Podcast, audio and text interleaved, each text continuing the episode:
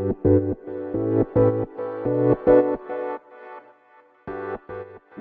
い、皆様おはようございます。ラチェです。このチャンネルでは、占いコンマネ流片付けコンサルタントである私が、もっとお片付けがしたくなる、そんな理由だったり、効果やメリットを話しているチャンネルでございます。あの、もし気になる方いらっしゃいましたらですね、ぜひぜひチャンネルフォローしていただけるととっても嬉しいです。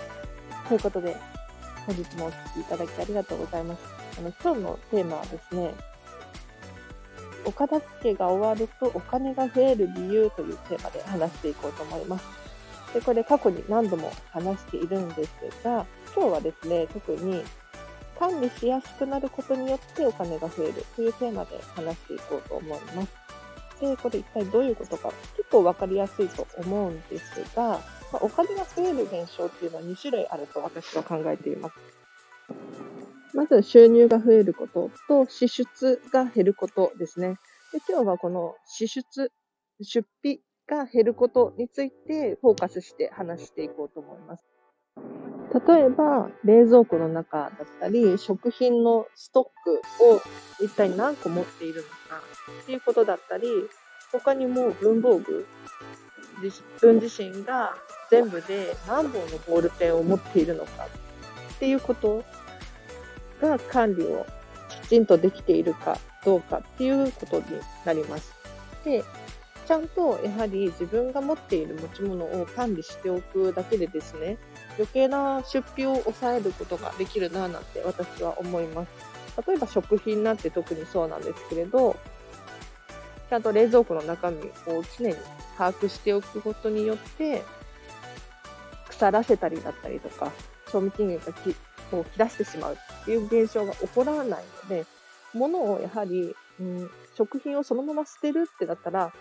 お金を払って買っているものを捨てているわけなので、非常にもったいないですよね。この部分をきちんと管理できたら、えっ、ー、と余計な出費が減ると思います。で、さらに、えっ、ー、と、私の友達がですね、ボールペンの話をしていてですね、確かにそうだななんて思ったんですけれど、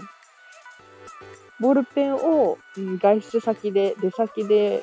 忘れてしまって、でも必要だから買ってしまう。これを何回も繰り返しているうちに自宅にボールペンがたくさんになってしまったなんていうふうに言っていたんですね。なので、ここもですね、あの、きちんと管理をしてあげてですね、外出するときにボールペンを持つっていうのを、まあ、習慣にできる、することができれば、余計な出費が抑えられるはずなんです。で、買ったものってどうしても手放せないじゃないですか。使い切らないととか、ボールペンもそうですけれど、かけるのに手放すなんていうことはなかなかしないと思うんですよ。なので、買ってしまったがためになかなか手放せないなんていう現象も起こってしまうので、やはりきちんと片付けを終えてですね、ご自身が何を何個持っているのか把握することによって、同じものを買ってしまったとか、なんだろうな、使い切れない量を買ってしまったなんていうことが起こらないはずなので、ぜひ、ご自身の持ち物をですね、管理できる量にしていただいて、余計な出費を抑えてお金を増やしていただけたらな、なんて思います。では、本日はここまでです。ありがとうございました。あの、例えば最近で言うと、私の場合ヒートテックとかそうだな、なんて思いますね。あの、昔はいっぱい持ってたんですよ。寒いじゃないですか、冬。で、たくさん持ってたんですけれど、なんていうのかな。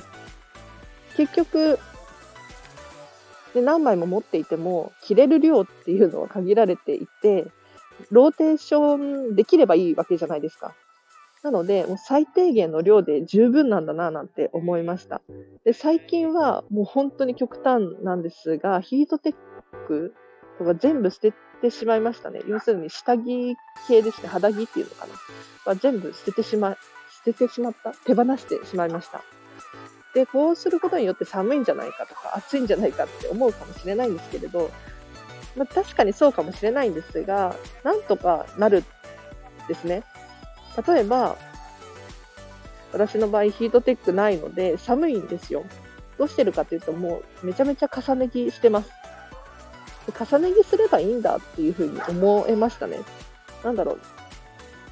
ヒートテック、まあ、ユニクロのヒートテックのことを言ってるんですけれど、シンプルで着やすいとは思うんですが、私自身がそのものについて、なんだろうな、可愛くないって思ってしまうんですよ。ま、可愛いか可愛くないかっていうのは関係ないのかもしれないんですけれど、これがなければ他のものがここに入るな、なんていうふうに思えてしまったんですね。だったらこのヒートテックを買う分、重ね着用の可愛い、なんだろう、古着だったりとかを買いたいっていうふうに思えてしまったんです。なので、極端な話、ストックとかなくてもいいのかななんて思いましたね。うん。で、管理するのも非常に楽なんですよ。何個も何個もストックをこうしておくと結局場所も取りますし、管理する時間、手間っていうのがかかってくるので、ぜひ片付けを終えてですね、すっきりしていただきたいななんて思います。はい、ということで、今日の合わせて聞きたいなんですけれど、過去にですね、えっと、どうしても手放せないもの、どうしても捨てられないお気に入りのもの、使ってないんだけど手放せないものってあると思うんですよ。何か思い出が詰まっていたりとか、高かったとか、いろんな理由から、ま手放せないものがあると思うんですが、そういうものに関しては手放さずに違う用途で使い倒そうというテーマで話している回があるので、もし気に入っているんだけど、例えば私の場合、ちっちゃくなってしまった洋服とか、そういうものがあるんだけど、やはり見てて可愛いので、捨てられないんですよ。そういうものは、ぜひ別の用途で使ってみてほしいななんて思います。あの、リンク貼っときますので、ぜひチェックしていただけると嬉しいです。では、本日もお聴きいただきありがとうございました。ちょっと公園で撮ってて日曜日だったんです。結構ね、人がガヤガヤしてて、うん、声が入っちゃったかもしれないんですけれど、でもそれはそれでいいのかななんて思います。はい。では、皆様今日も素敵な日曜日をお過ごしください。あらせでした。